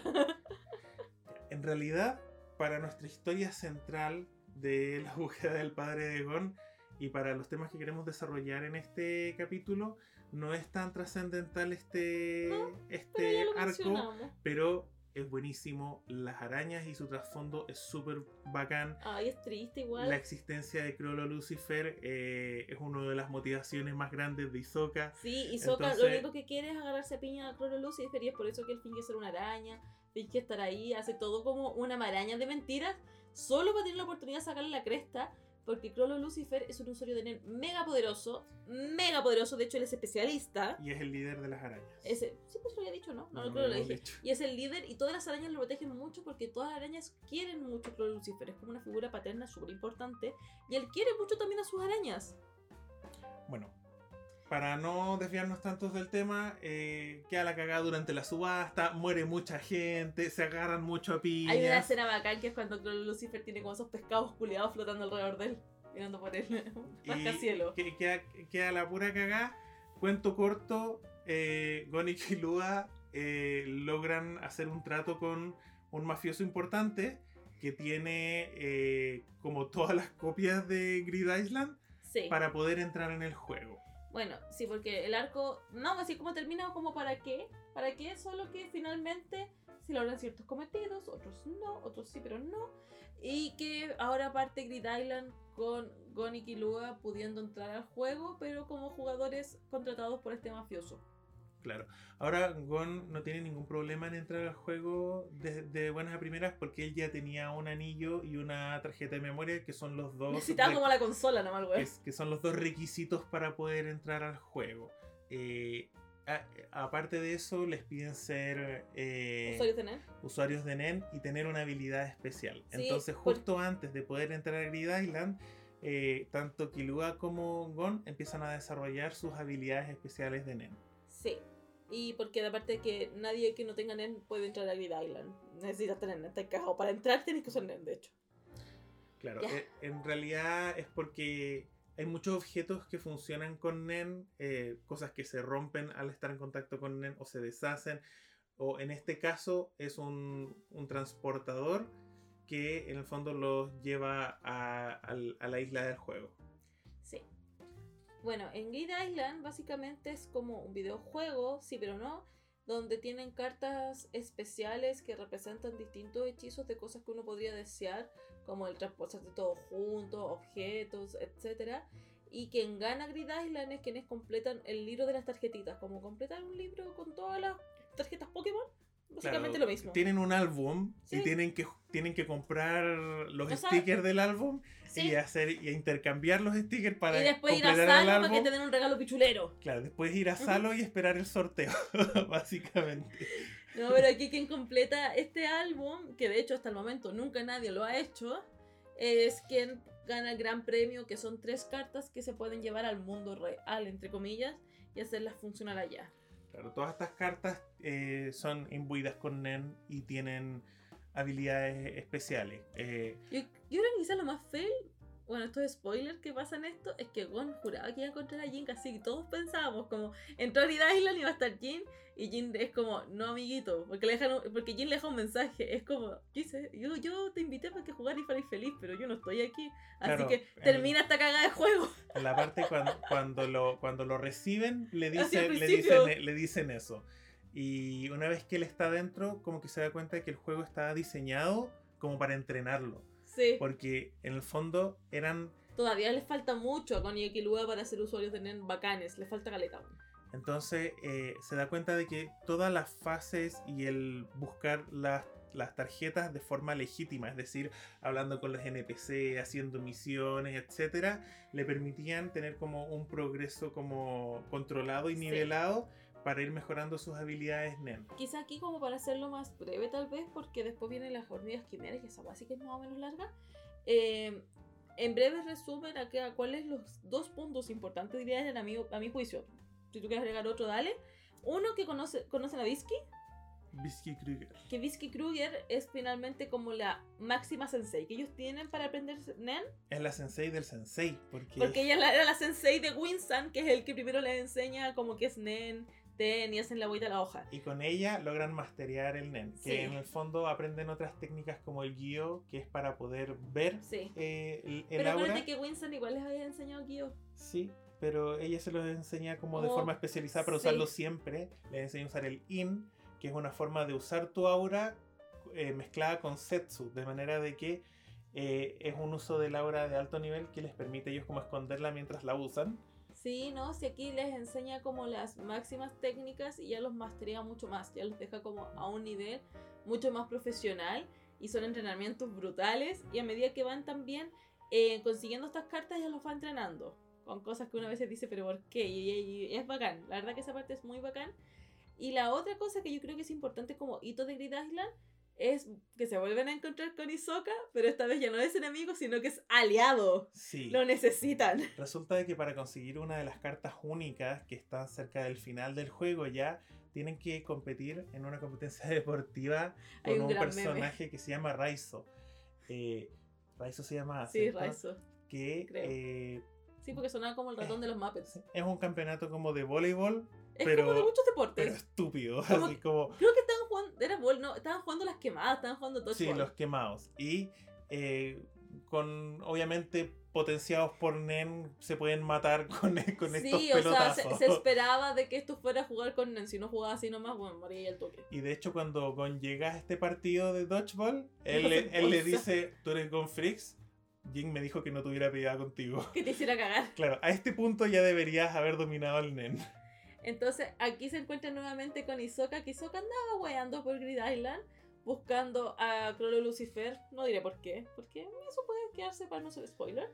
Entonces, aquí como que lo encuentran y es como, ya, weón, vos sois fuerte porque Hisoka sigue siendo muy fuerte, ayúdanos. Y acá hay una escena tan rancia cuando van caminando y les ve el poto y ellos como que dicen, ¡ah! No nos veas el poto.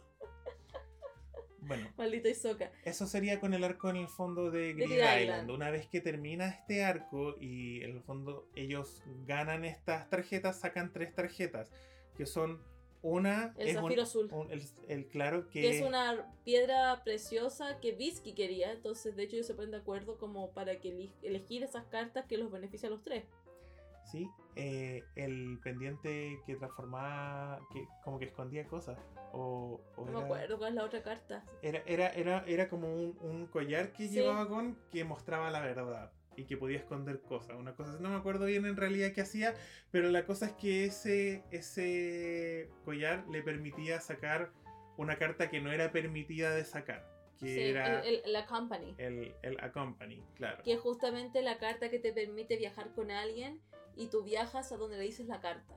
Entonces Gon ahí, un, un pilluelo, quería ir con Killua a conocer a Jink y dice, Accompany, Jink Freaks. Claro, y, y la tarjeta lo lleva a conocer a otro culiado nada que ver. Al culiado que tenía la tarjeta cazador de Jink Freaks. Claro, resulta de que eh, Jing eh, puso una condición y es si es que él usaba la carta de viaje solo, eh, iba a ir a conocerlo a él y si es que no, iba a ir a conocer a este otro que es Que es su Kai- kawaii. que es su Kouhai, Kohai, no kawaii. No. kawaii. que es Kaito. que e- es su pupilo. Y con esto comienza el arco de las hormigas quimera. Bueno, que yo creo que es el mejor arco de la historia de los chonen. Es brígido como te explota el cerebro la hormiga quimera. Es denso, es crudo, es terrible. Yo, yo creo que pasé por todas las emociones con las hormigas quimera, la verdad. Es como, coche tu madre, coche tu madre. En las hormigas quimera, de parte al tiro de hecho, hay una raza de hormigas que se llaman hormigas quimeras, que literal son esos bichos culeados con antenita, que los hueones si se reproducen, o, eh, o sea, no, los hueones son mega violentos y les gusta comer animales y en la medida que van comiendo animales más grandes van transformando toda su biología y su genética y pueden llegar a ser unos monstruos así terribles. Son un uno de estos como animales que están constantemente en monitoreo porque des- desatarse todo, de volverse más grande, de volverse más bestia, puede quedar la cagá, la cagá, la cagá, cagá, cagá más uno. Claro, lo que, lo que come la reina lo hereda la progenie. Entonces, si, Si se la- come un pez, la próxima hormiga Pues, quimera que nazca va a ser una hormiga peces. pez. Hormipez. Y resulta de que queda la corneta porque una hormiga quimera se come un humano. Entonces, ahí la weá se va a la mierda, a la mierda. Que justamente todo lo que Kaito, que es, el que se- es como un cazador biológico, porque no es de animales, porque Es se dedica a cazador de investigar. bestias. Sí, de bestias pero- mágicas. Onda, un Newt Scamander. Eso es, es un Newt Scamander. Porque no es que las mate y las exhiba como trofeo, sino cuando se refiere a cazador de bestias, es alguien que investiga. Se dedica a la investigación a él. Entonces él estaba detrás de estas hormigas quimeras que decían que era potencialmente terrible. Y de hecho creo que Gon le dice así como, eh, Kaito, ¿qué es lo peor que podría pasar? ¿Tú crees que un hormiga se podría comer un humano? Y él le dice, weón, si queda esa- que vas a esa weá, queda la zorra. Y eso pasa. Bueno, el tema de las. ¿por, por qué mencioné el tema de las tarjetas de Grid, de Grid Island? Es porque Gon le da otro significado. Gon cree de que la tarjeta lo llevó a Kaito porque tenía que conocerlo y entrenar con él. Motivo por lo que eh, Gon y Killua lo acompañan en su misión. Y terminas metido hasta el hoyo con la terminan hormiga quimera. metidos hasta el hoyo con las hormigas quimera. Coche, casi me caigo de nuevo. eh, cuando en realidad Jing había tomado la decisión egoísta de que le daba vergüenza de que su hijo viniera con alguien más a ver al papito corazón. Sí, bien culeado. Así que aquí parte como este arco. eh, ya le adelantamos un poco que queda la cagada. Y que finalmente es brígido. Yo creo que este arco de verdad que. Creo que hace mucho que no me pasaba que veía algo que se me paraban los pelos del brazo y todo. Porque es heavy lo brutal. Lo brutal que es. No Una sé. vez que empiezan a adquirir eh, características humanas, pensamientos, empiezan a poner nombres y empiezan a crear sociedad. Una vez que empiezan a crear sociedad estas hormigas es cuando queda la cagada, sobre todo porque como se alimentan de humanos, lo ven como animal de granja, Exacto. O sea, finalmente los humanos ya no son depredadores, son depredados. depredados, justamente.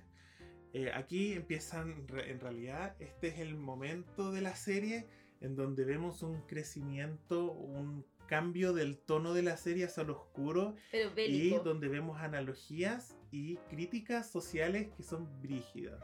Sí, de verdad es que yo creo que por este arco, o sea, los otros también son súper buenos, pero siento que por este arco, Hanta Hanta se pega el salto de diferencia en relación a los otros shonen. Claro.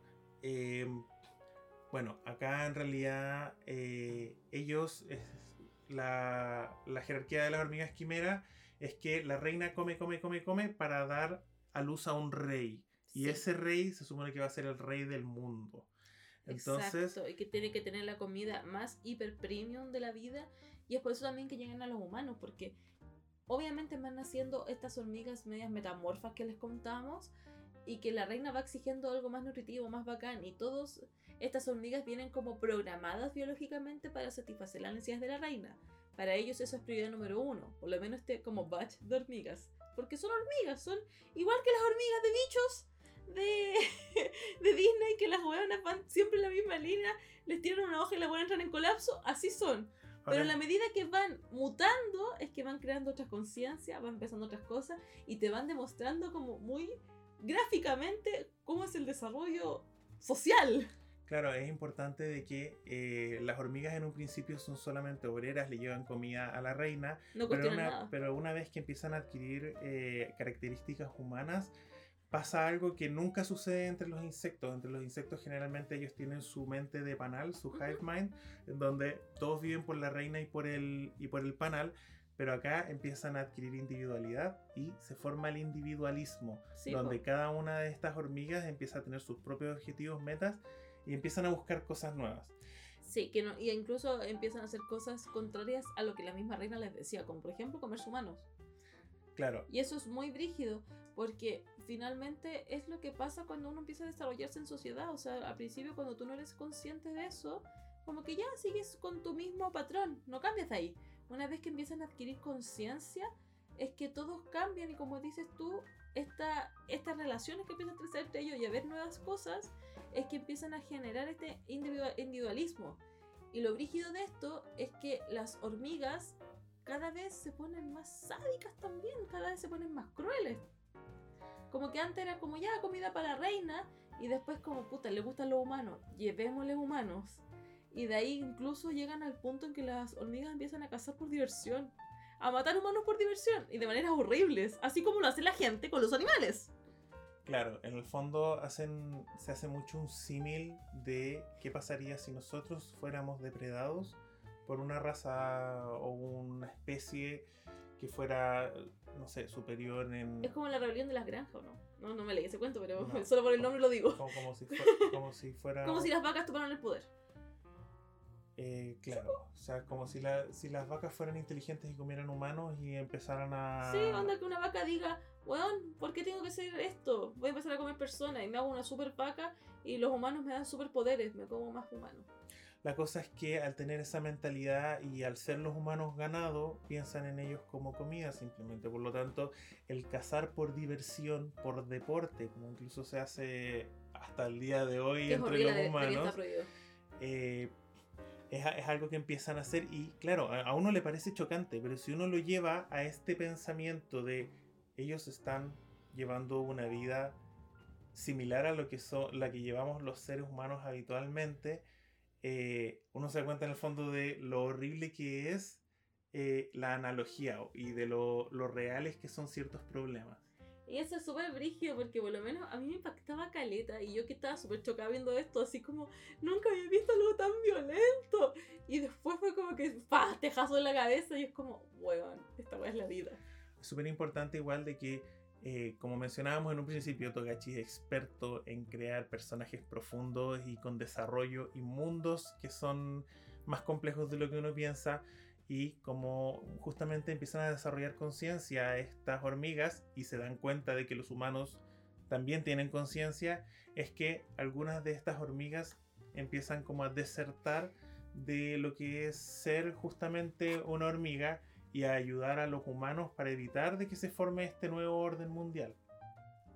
Sí, porque con el nacimiento del rey hormiga, eh, ¿qué pasa? Las hormigas se ponen incluso terribles, violentas y empiezan a matar entre ellas. Corrompidas por el poder.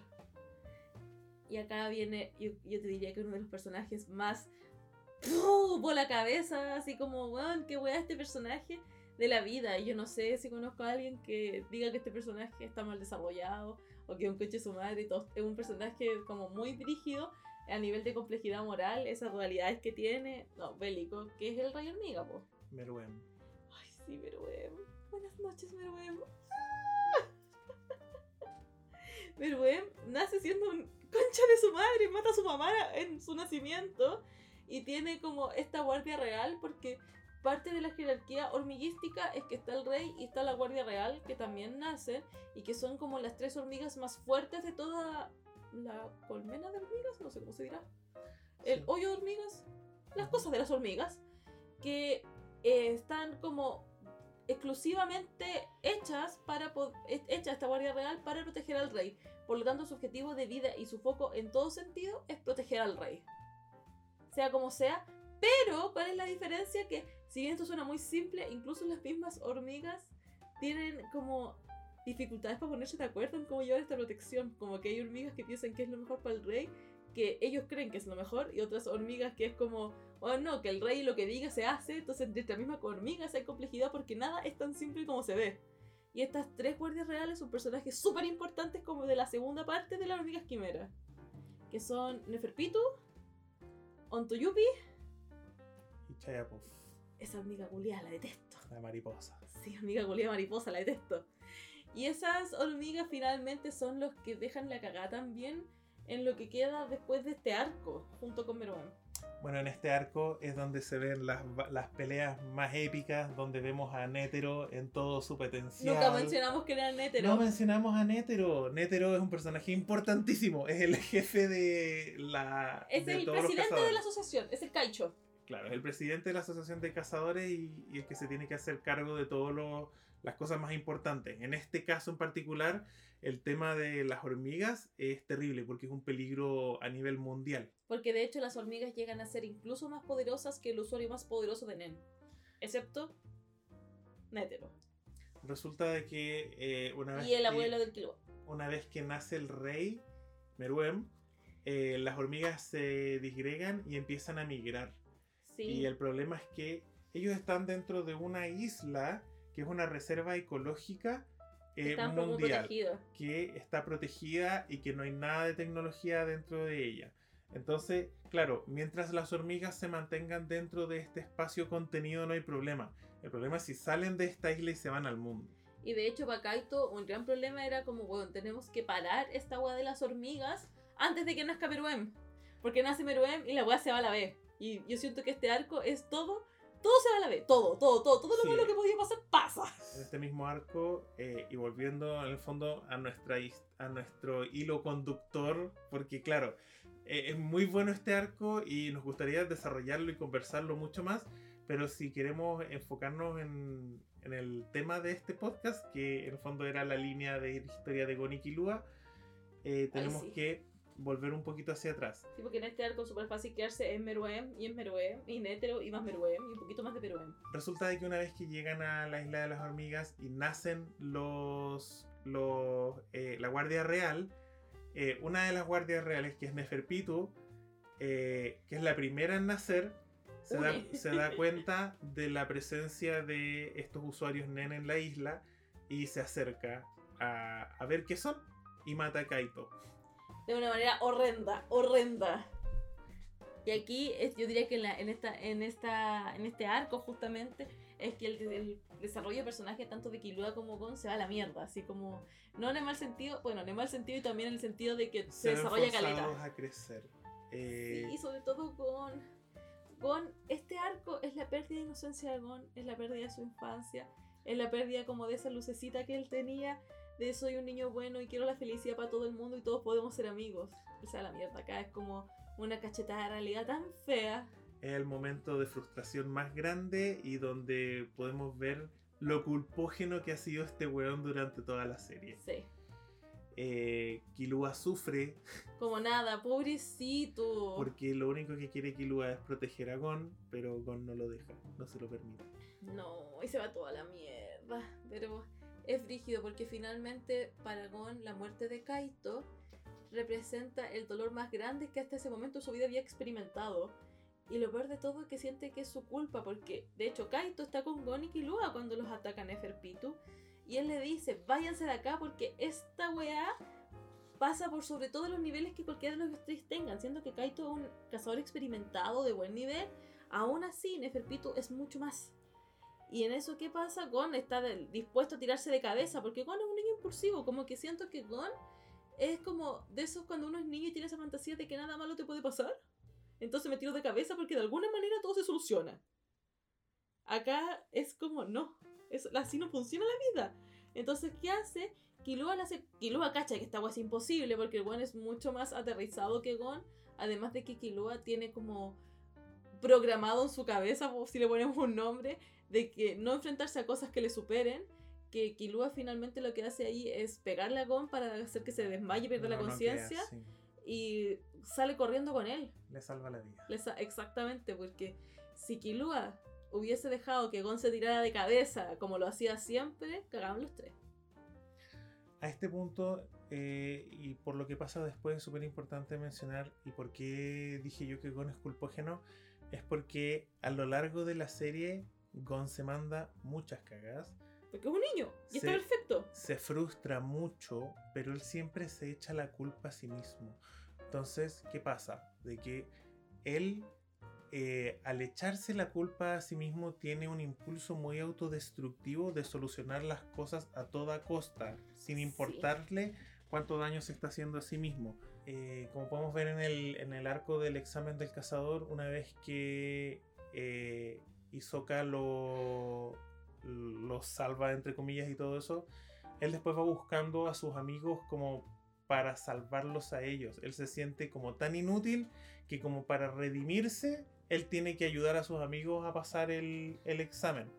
Bueno, eh, en esa misma línea, en Grid Island, Gon, para poder vencer al villano que es el una bomber, ¿se llama? No, una bomber, otro Julio. Ese- bomber, ese es un terrorista. Bomber. Ya para vencer a Bomber, el Gon se sacrifica a tal nivel que pierde un brazo. Onda, no está ni con su integridad física. Y es porque se siente culpable de que aliados que tenían perdieron, murieron varios y otros quedaron muy mal heridos. Y él dice, no, que esta weá no puede pasar, no puede pasar. Y aunque él quizás no tenga que ver nada directamente, se culpa igual. Y se tira de cabeza contra los villanos sin importar poner en riesgo su vida. Lo cual es tremendamente egoísta para la gente que lo ama. Sí, él, él Como Killua. nunca piensa en, la- en las consecuencias porque él tiene muchos impulsos autodestructivos a lo largo de toda la serie. Pero es que yo creo que esos impulsos autodestructivos tienen que ver justamente con esta idea de infantil de nada malo me va a pasar, de alguna forma me salvo. Como que siento que Gon hasta ese momento no había tenido un enfrentamiento tan cercano con la muerte hasta que pierda Kaito, porque de alguna manera toda la gente que él ama o la gente que lo rodea se salva y todo funciona. Pero una vez que pierde a Kaito, como que le llega esa, ese, esa como por así decirlo, cachetada universal de weón, no. Porque incluso cuando Kaito muere, todos sabían que estaba muerto, era obvio, o sea, se enfrentó a Neferpito, Neferpito le hizo pico. Killua lo sabía, pero Gon mantuvo la esperanza hasta el final de que Kaito estaba vivo. E incluso después cuando lo ve, porque esto es un spoiler, Kaito vuelve a aparecer, pero no es él, sino que es una marioneta de Neferpitu que su poder permite hacer como marionetas humanas. Gon le suplica que vuelva y es como amigo, no está vivo, es una marioneta, es solamente su cuerpo. Así de, así de brígido es. Entonces, yo creo que realmente ese impulso de Gon autodestructivo también tiene que ver con esa poca conciencia de la propia como Mortalidad. mortalidad, que de hecho es algo que uno desarrolla después cuando va creciendo. Pero si lo piensas igual, durante todo el arco de las hormigas, post muerte de Kaito, Gon lo único que quiere es morir. Sí, porque por eso yo digo que va acompañada de ambas cosas, como que con la muerte de Kaito, Gon empieza a ser consciente de este tema de que su vida tiene un término, de que la vida de los demás tienen un término, pero a, su vez también tiene ese impulsivo, se tira de cabeza, ¿cachai? Y yo creo que al principio no se, se tiraba de cabeza, si bien porque era como, ver cómo explicarlo, como que lo hacía porque creía que nada malo podía pasar y eventualmente todo se resolvía de alguna forma, como que sacaban algo del hoyo y lo resolvían. Y después es como, oh no, esto no es tan así. Bueno, esto finalmente nos lleva a la pelea de Gon con Neferpitu, Es horrible. que es horrible. No, no sé si se acuerdan que hace un ratito mencioné que los usuarios NEN podían hacer, eh, ponerse condiciones con tal de eh, lograr superar sus límites. Bueno, Gon se pone como la condición de eh, lo doy todo, pero quiero matar a esta weona. Necesito el poder necesario para Necesito hacerlo. el poder necesario para hacerlo y su nen explota y el poder necesario para poder matar a esta weona era que Gon llegara a la adultez y que masteriara el nen. Por lo tanto, eh, eh, su nen explota, lo hace crecer, lo lleva a tener un cuerpo adulto.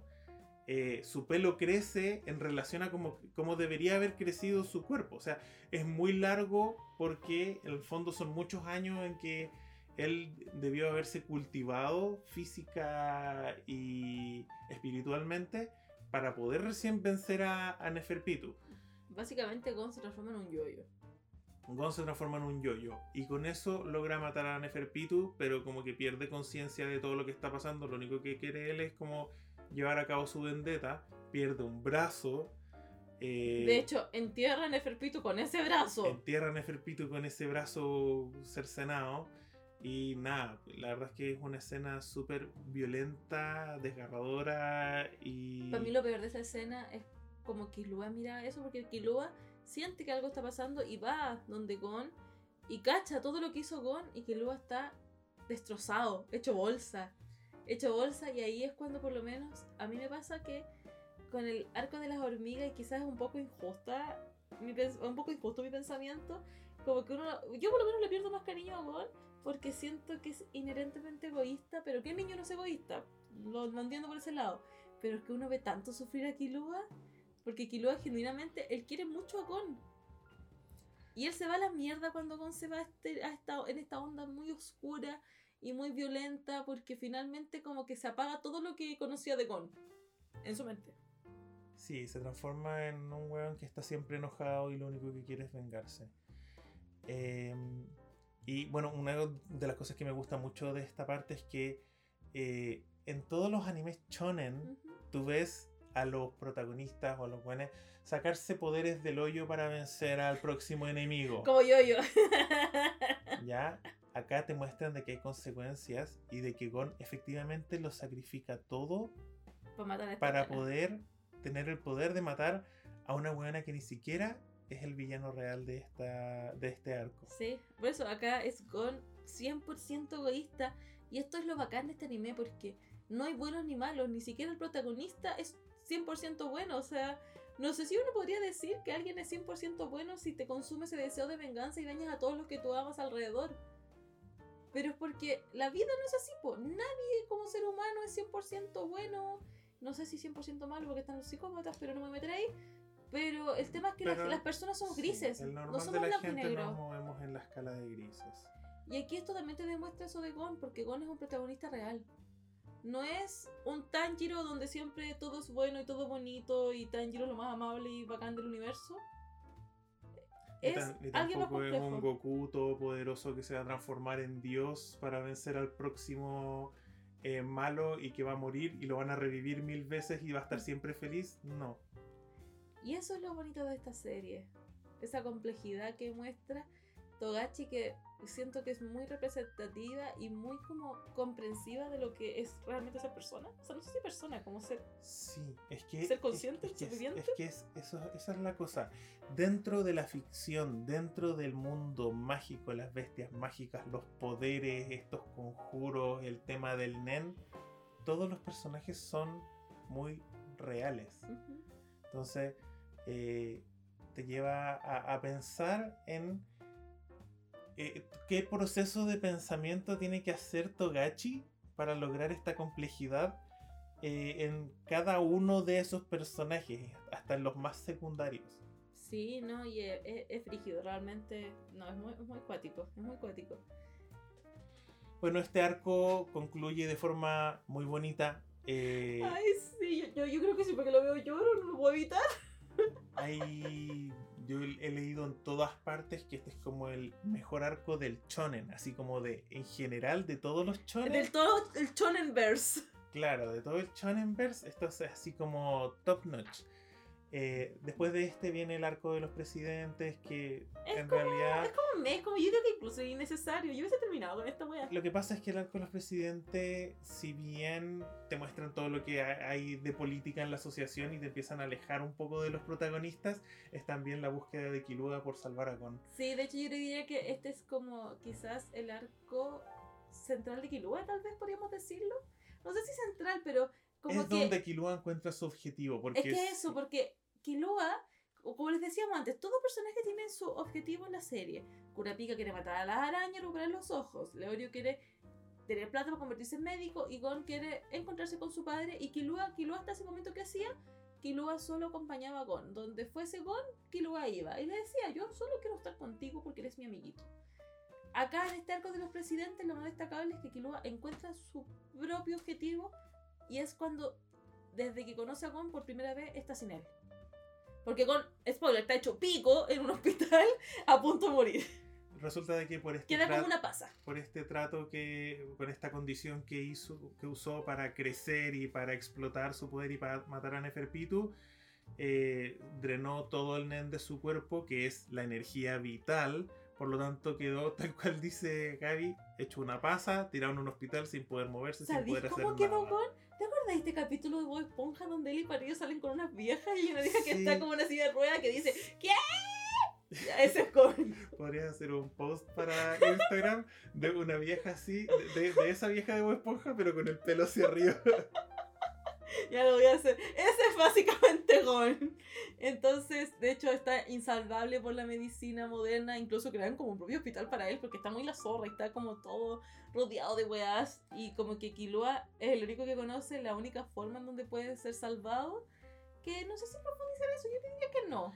Ahora en realidad eh, hacen todos estos esfuerzos porque Gon es considerado un héroe por haber estado implicado en el tema de las hormigas. O sea, Y haberse piteado en Neferpitu. haberse pita- piteado en Neferpitu, claro. Eh, Pero Killua es verdad de verdad. No mentira.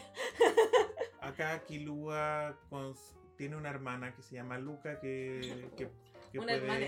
una hermana que, que- tiene un que, que se le metió el espíritu adentro y, resulta que y resulta que el espíritu concede deseos y eh, salva a Gon como que se supone que lo devuelve a su estado absolutamente normal pero una vez que Gon vuelve como a la vida y está completamente recuperado gracias a Luca no puede usar Nen y él no sabe por qué se supone que sí que él, y él- Pero eso él- ya irnos al manga. Sí, pero eso es ya irnos al manga.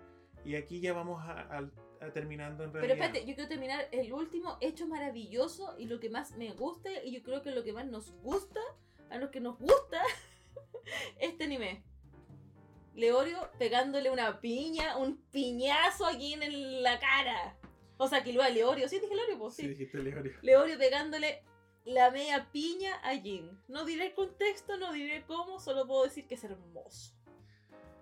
Bueno, eh, Jin y Gon se encuentran, eh, ponen un lugar donde se van a hacer finalmente el encuentro, que en el fondo concluiría este, esta aventura de Gon, hasta que es en la cima del árbol mundial, se llama. Sí, que es el árbol más El grande. árbol más grande que... El alerce milenario del mundo.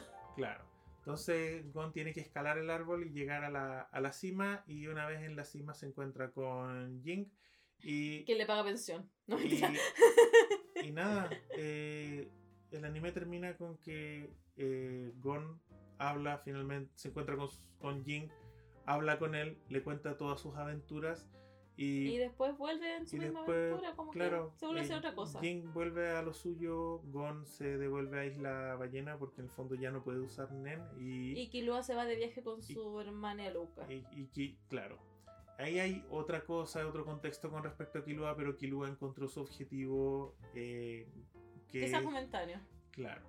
El- esta conversación que tiene con Jin como en la cima del árbol, igual eh, nos concluye con lo que todos deberíamos tener claro finalmente con los shonen, que lo más importante no es tu objetivo final, sino que Los amigos que hiciste en el camino. el, el viaje, sino que el viaje. El como- One Piece, los, es los como- amigos que hiciste en tu viaje. es como el, el tema de eh, disfruta el camino, no el destino.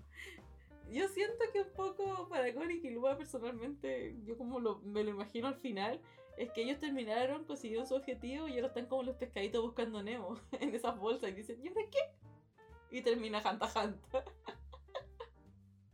No, yo siento que le da un cierre.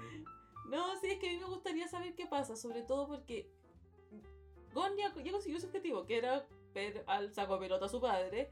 Eh, Killua tiene su propio objetivo, que es lejos de lo que es Gon, lo cual está bien porque nadie puede ser tan codependiente de otra persona. Pero ¿y ahora qué? Como que me gustaría saber qué pasa con ellos. Yo, yo quiero saber más. Quiero que aparezcan de nuevo. Quiero que se vuelvan a encontrar y que sean amigos por siempre. Pero bueno, Sí.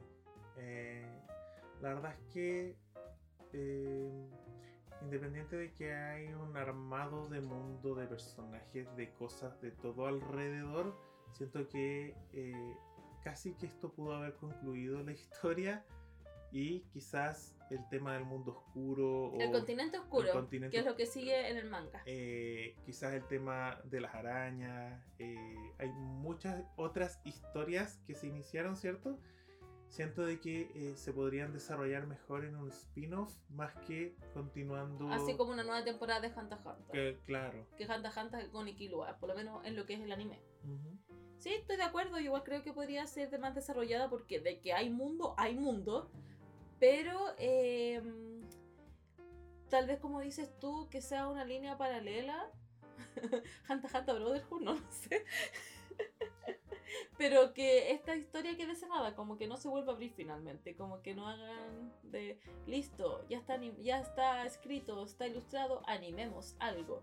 Porque ellos ya cerraron su historia, y está bien. Pero el otro también es muy interesante, igual sería bonito verlo animado. Pero por otra línea, no siguiendo esto. Ya si no tenemos nada más que decir, vamos a las recomendaciones. Punchi, punchi, punchi. Yo voy a recomendar eh, un shonen que me gusta mucho, que como decía antes es otro de esos eh, animes que me dejan con el corazón llenito, que es eh, Mob Psycho 100, ¿ya? El manga consta de 16 volúmenes, partió como un webcomic publicado por un autor que se autodenomina One. ¿Ah, sí? Eh, sí. Yo pensé que One era como la editorial. Ups, sí. Em, bueno, son 16 volúmenes, está terminado. El anime también está terminado, son tres Sí. temporadas. Terminó este año, ¿no? Terminó este año, sí. Y nada, es muy bonito. Miren, eh, miren o lean, eh, leanlo. Se trata sobre un niño que es muy tímido, que tiene poderes psíquicos eh, y se dedica a eh, exorcizar fantasmas y luchar con otros psíquicos.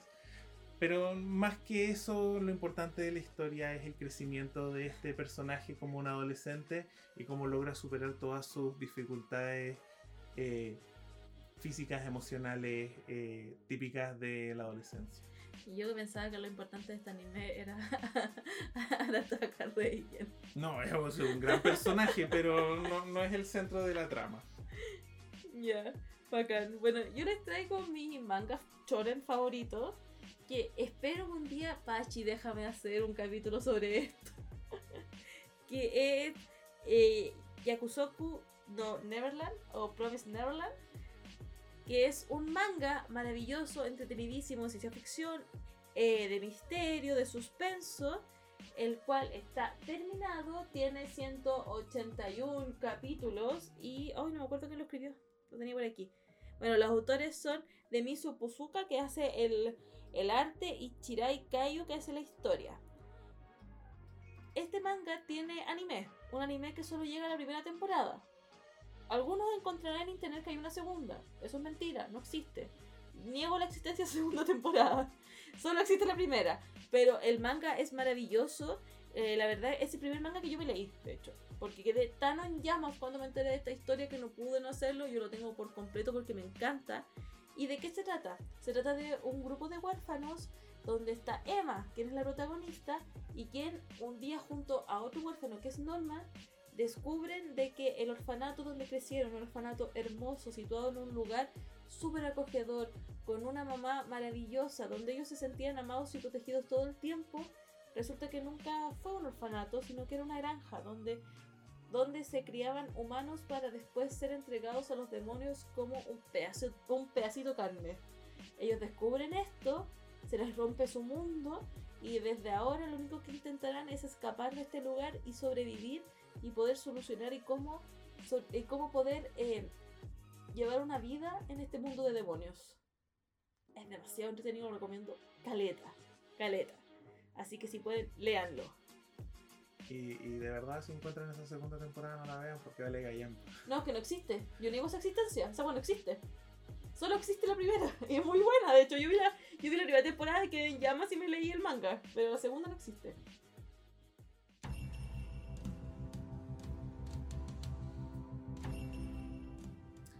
Así con eso concluiríamos nuestro capítulo. Este es el último capítulo en donde aparezco yo este año.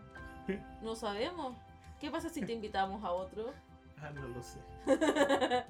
Pero muchas gracias por acompañarme en estos dos capítulos. Espero que les haya gustado. Recuerden seguirnos en nuestras redes. En Instagram como Robatecitotaku, TikTok como Robatecitotaku, que estoy subiendo más videos de manera activa. Estoy mandando por lo menos uno a la semana. Eh, y en YouTube y en Spotify nos pueden encontrar. Así que eso, que estén súper bien. Bye.